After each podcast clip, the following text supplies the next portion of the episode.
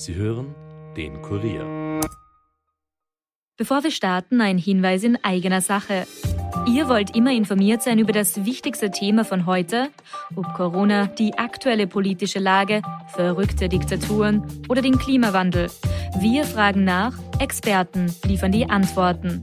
Der Kurier Daily Podcast. Ein Tag, ein Thema.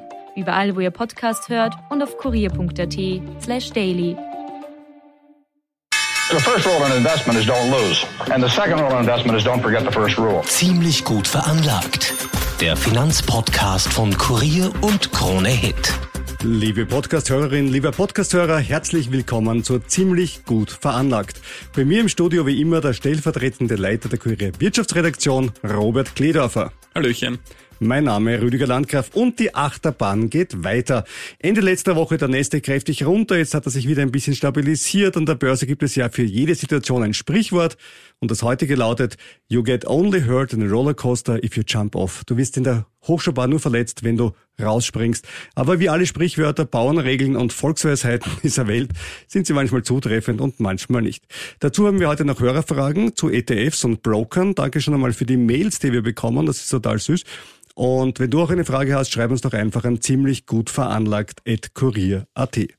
Der Grund für die nach wie vor eher negative oder sagen wir freundlich stark schwankende Stimmung an den Börsen ist die Inflation und die damit verbundenen Zinserhöhungen und Robert will sogar noch mehr davon. Was heißt mehr davon? In Europa gibt's ja noch gar nichts davon, weil während die britische Notenbank es schon zweimal, ange äh, zweimal getan hat, die US-Notenbank es für März angekündigt hat, was macht die Europäische Zentralbank? Nichts. So ist es, Rüdiger. Die Rede ist nämlich von Zinserhöhungen, liebe Hörer. Eigentlich wäre der Zielwert der Inflation bei zwei Prozent. Da müssten die Zinsen ein bisschen angehoben werden. Wir haben seit letzten Sommer sehr stark steigende Preise, wir alle merken es.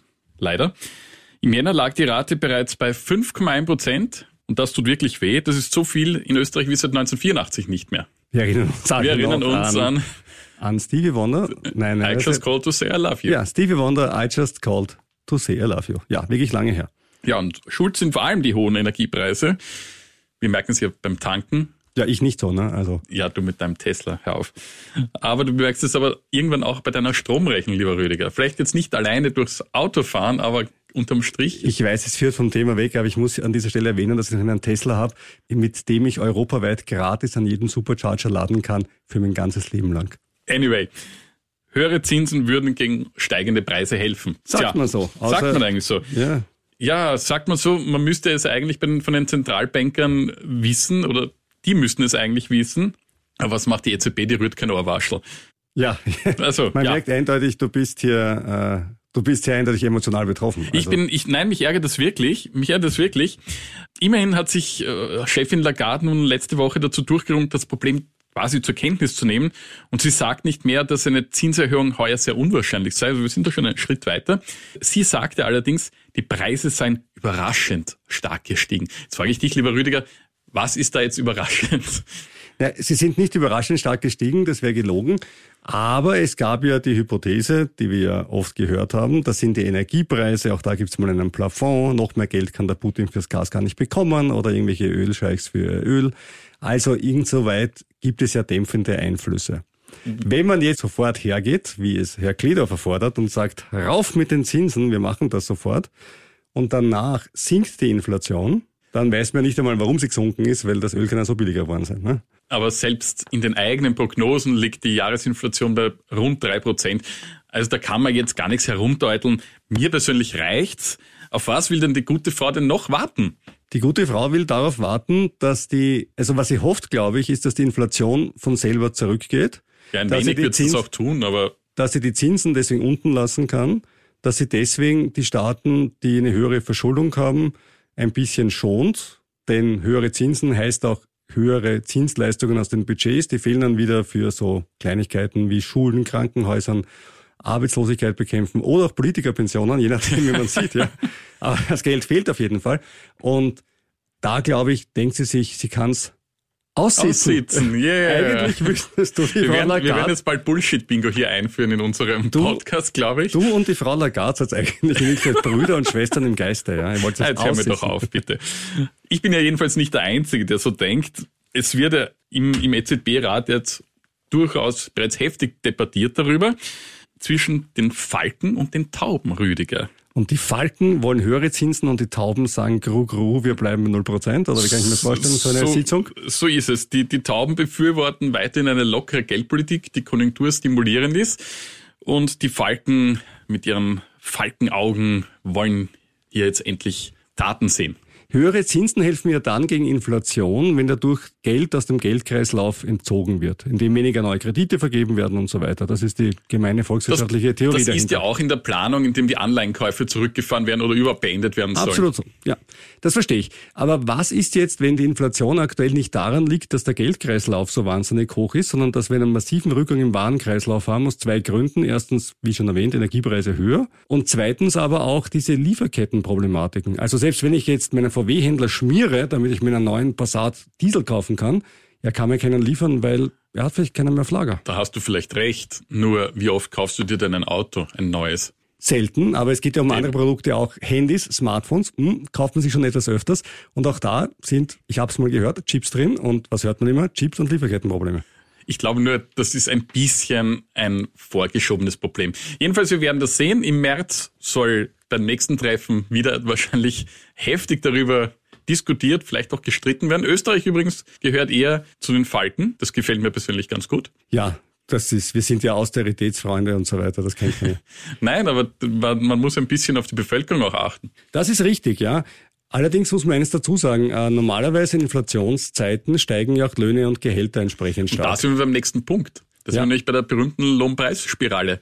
Steigende Löhne bewirken dann wieder steigende Preise. Also ja, wenn es wenigstens eine Spirale wäre. Es ist im Moment keine Lohnpreisspirale, es ist im Moment eine Preisspirale Vor und allem, ein ja. Lohnspirelchen. Ja, so schlecht waren die Abschlüsse jetzt auch wieder nicht. Ja, aber unter der Inflation, weil sie ja schon stattgefunden haben zu einem Zeitpunkt, aber Natürlich, nicht ja. hoch sie ist, ist ja klar. Ja. Denn es ist ja nicht so, dass man so viel Geld hat, dass man sich beim Biller gleich das Premium-Joghurt kaufen kann, sondern es ist ja nach wie vor so, dass die Menschen im Schnitt äh, einfach weniger Netto-Kaufkraft jetzt haben.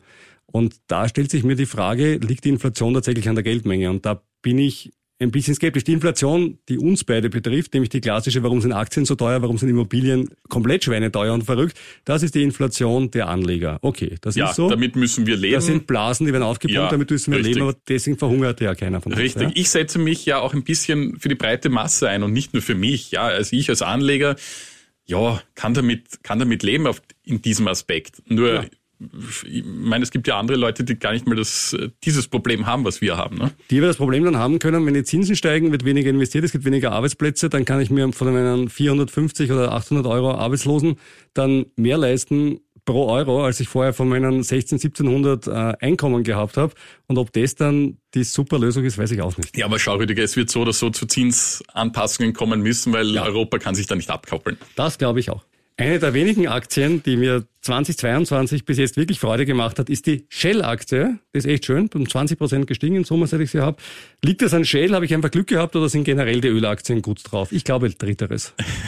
Nein, die sind wirklich ganz gut drauf, weil während wir, du nicht als Tesla-Fahrer, aber unter den hohen Spritpreisen natürlich leiden, äh, ist dieser Umstand des anderen Freud. Denn Aktionäre von Energiekonzernen haben eine große Freude derzeit. Die Kurse steigen angesichts der immensen Nachfrage und auch die Unternehmensgewinne passen und in Folge natürlich die Dividenden. Und bleiben wir gleich mal bei dem für uns naheliegenden Konzern, die OMV, die hat letzte Woche Bilanz gelegt. Der Überschuss wurde auf 2,8 Milliarden Euro fast verdoppelt und der Umsatz war ebenfalls mehr als doppelt so hoch wie im Jahr davor.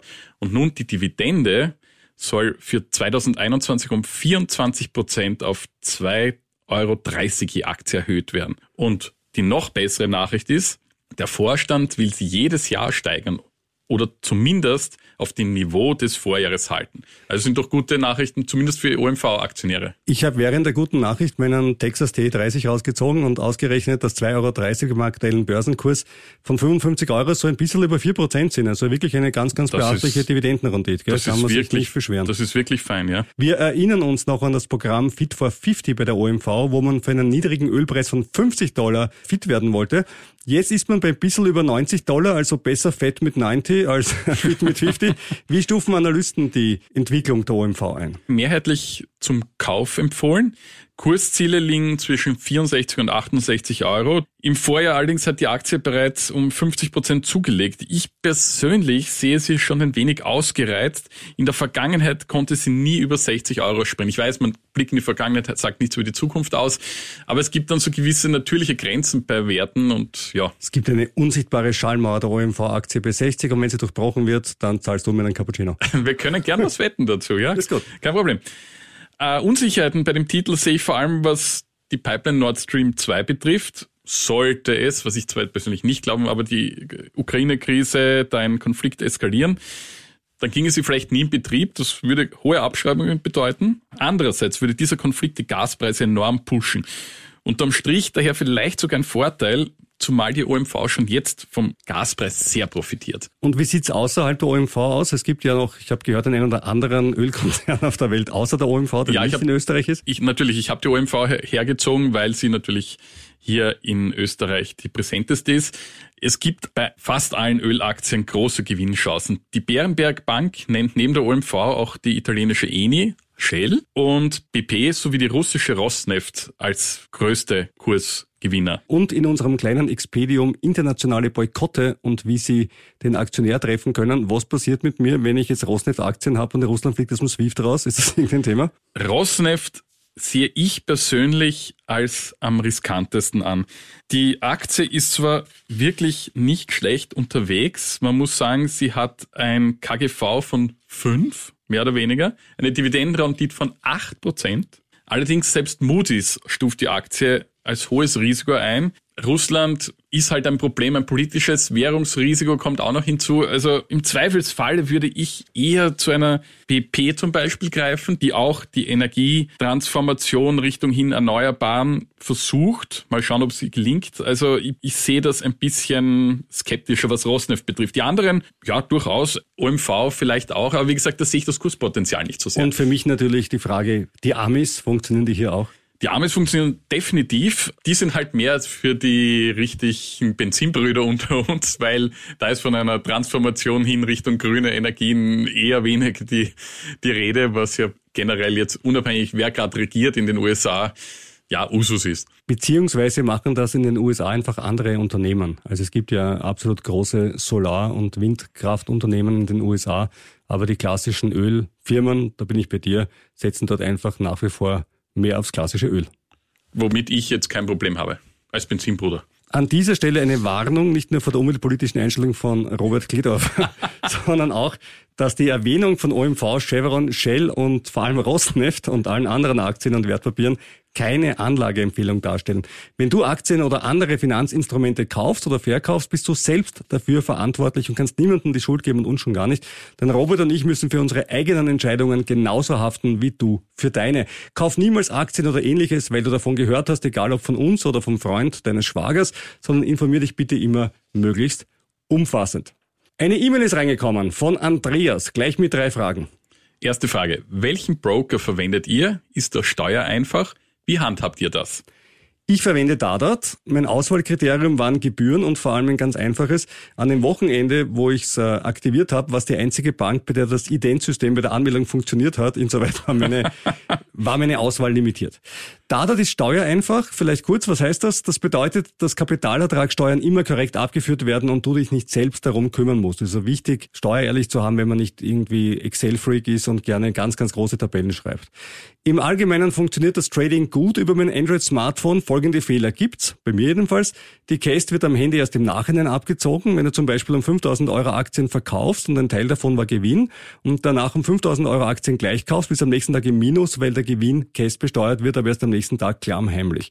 Das ist doof, aber man kann sich darauf einstellen. Einmal habe ich einen Aktiensplit gehabt, der dort übersehen wurde, nämlich bei McCormick, dem US-Gewürzeproduzenten, übrigens ein Dividendenkönig, wäre mal was für dich. Okay. Äh, den haben sie wieder gefixt, nachdem ich zweimal angerufen habe. Und noch ein Minibug auf der Android-Version beim Nasdaq immer der Kurs vom Vortag. Ich habe keine Ahnung warum. Alle anderen Börsenindizes werden aktualisiert, ja nicht.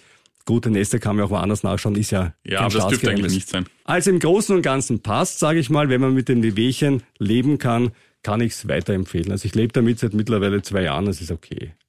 Robert, wie ist es bei dir? Bist du noch im traditionellen Schoß einer sogenannten Full-Service-Bank? Ja, bin ich noch, ähm, aber vielleicht stelle ich ja das bald mal um, nachdem ich ja dank dir ja auch immer mehr in den Geschmack komme, ein bisschen auch exoterische Titel zu kaufen und dann vielleicht auch bald wieder zu verkaufen.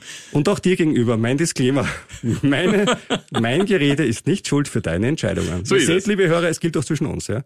Nächste Frage vom Andreas. Habt ihr Immobilienaktien oder Gold? Gold ja, Immobilienaktien nein. Vielleicht zuerst zu den Immobilienaktien, weil da bist du ja ein großer Verfechter. Nicht von Aktien, aber von anderen Anlageinstrumenten. Ja, ich hatte viele Jahre auch ein Immobilienfonds, wo diverse Immobilien da drin abgebildet werden. Seit ebenfalls vielen Jahren habe ich SIMO im Depot.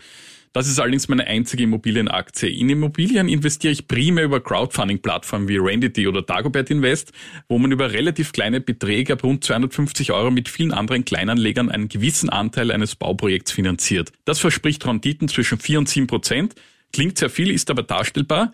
Das Risiko ist natürlich ein wenig höher. Ich persönlich habe aber mit nur einer einzigen Ausnahme nur gute Erfahrungen gemacht.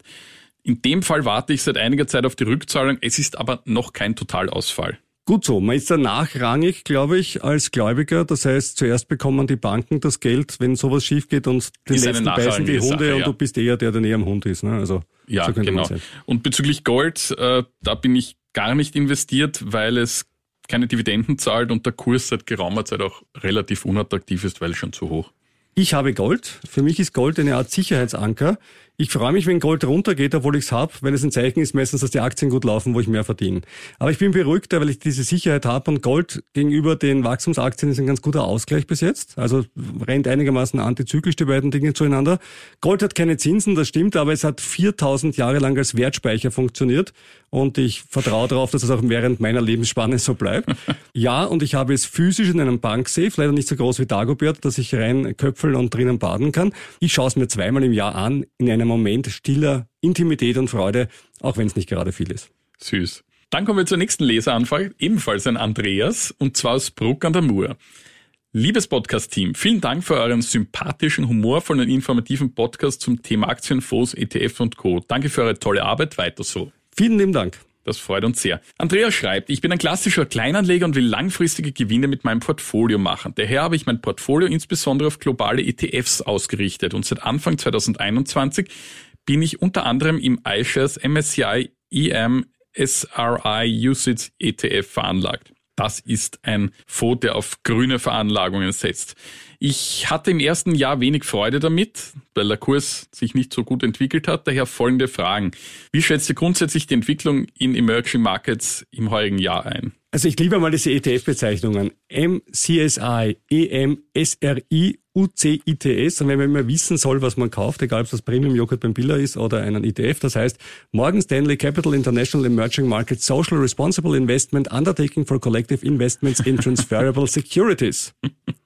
Das heißt, er ist von Morgan Stanley, ist auf Entwicklungsländer fokussiert, legt zumindestens auch nach ethischen Kriterien an.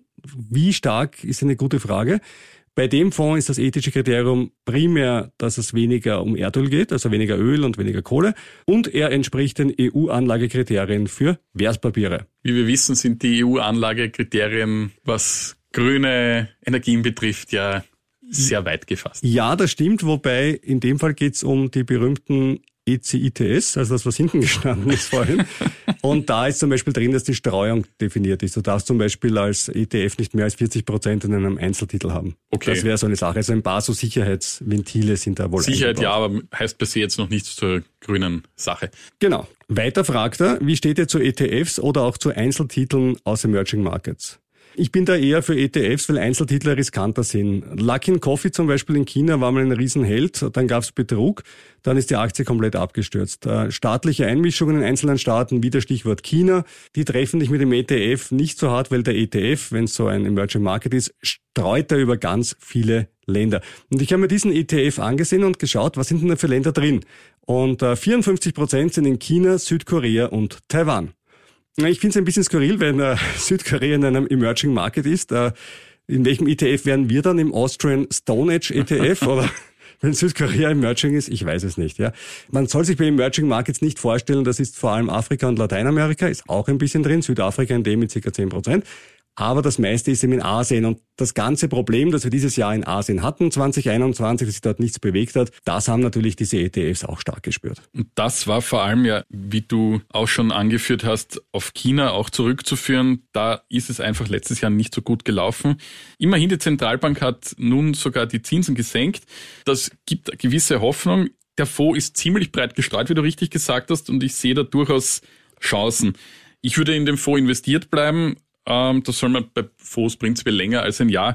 Gebe dir aber auch recht, Emerging Markets sind natürlich immer ein bisschen ein instabiles Ding. Äh, das ist ja auch, gehört ja zum Teil ja auch Russland dazu. In dem ETF glaube ich nicht, aber Russland haben wir gerade vorher besprochen, ist auch ein bisschen schwierig. Ja. Wenn ein Lüfter an der Wall Street geht, dann triffst du Emerging Markets meistens doppelt. Äh, auf der anderen Seite natürlich, wenn es bergauf geht, geht es auch doppelt bergauf. Und langfristig hat die Performance von Emerging Markets, sei es Fonds, ETFs etc., eigentlich in den letzten 20 Jahren immer ganz gut funktioniert. Man muss mit sowas halt auch wirklich einen Anlagehorizont haben, dass man sagt, ich schaue es mir mal fünf Jahre an und da, glaube ich, schaut die Welt wieder anders aus. Ja, als Beimischen, wie du richtig gesagt hast, ist es voll okay. Äh, die nächste Frage, machen nachhaltige ETFs in Emerging Markets überhaupt Sinn im Verhältnis zu klassischen Emerging Markets ETFs? Von der Performance her auf jeden Fall. Also das haben wir eh schon ein paar Mal angesprochen, dass es nicht so ist, dass man sagen kann, aha, der hat zwei Prozent weniger, weil da ist ein grünes Pickel drauf. So ist es nicht. Auf der anderen Seite wissen wir aber auch nicht, wie grün er ist. Nur weil ein grünes Pickel drauf ist, zerstört uns ein bisschen an den Produkten. Das heißt, wenn ich wirklich in was Grünes investieren möchte, brauche ich ein Produkt, das sehr, sehr transparent ist. Jetzt habe ich bei den klassischen ETFs 170, 180 Positionen und die ersten 20, glaube ich, müssen quartalsweise veröffentlicht werden und der Rest nicht. Das heißt, ich kaufe ein bisschen die Katze im Sack. Aber gehen wir mal davon aus, dass MSCI das sehr sauber macht. Die haben ihr eigenes ESG-Rating, also ökologisch, sozial und Unternehmensführung und bewerten es nach dem. Und ist sicher ein guter Ansatz, aber wie gesagt, für mich ist es nicht 100% transparent, wie es funktioniert. Andererseits wer schaut sich bis zum 179. Titel, die dann vielleicht ohnehin nur 0, irgendwas Anteil haben, sich das ganze Ding an. Also Tragischerweise kenne ich solche Menschen und einer steht vor dir. okay, Nur gut. es geht nicht, weil du siehst es ja nicht. Also, es Nein, aber würdest du es machen? Ja, klar, weil ich auch äh, wissen wollte, sind da Unternehmen dabei, die mich sonst interessieren, die ich vielleicht aktienmäßig dazu nehme. Gebe ich dir recht, aber, aber, viele von diesen Unternehmen sagt mir nicht einmal der Name etwas. Dazu gibt es eine, eine Erfindung, die heißt uh, Google. Genau. Google, ja, da hast du natürlich ja. recht, aber Gut, äh, ich habe im Kurier nicht so viel Zeit, 180 Titeln durchzugoogeln oder 170 der 180, aber ja, das ja. ist halt der Journalistenleid. Ja, ich glaube, das war's dieses Mal wieder. Das war's für diese Woche. Äh, wir haben über Gold gesprochen, über Emerging Markets, über ETFs. Wir haben äh, für und wieder die Frau Lagarde gesprochen, die jetzt einen Schluck auf hat, wenn sie diesen Podcast hört. To be continued, sage ich nur. To be continued oder a continue, wenn wir schon mit der Frau Lagarde sprechen wollen. Das war's eben für dieses Mal, egal wie es an den Börsen weitergeht. Wir sind auch nächste Woche für dich da und wie immer gilt, vielleicht reicher. Aber sicher weiser.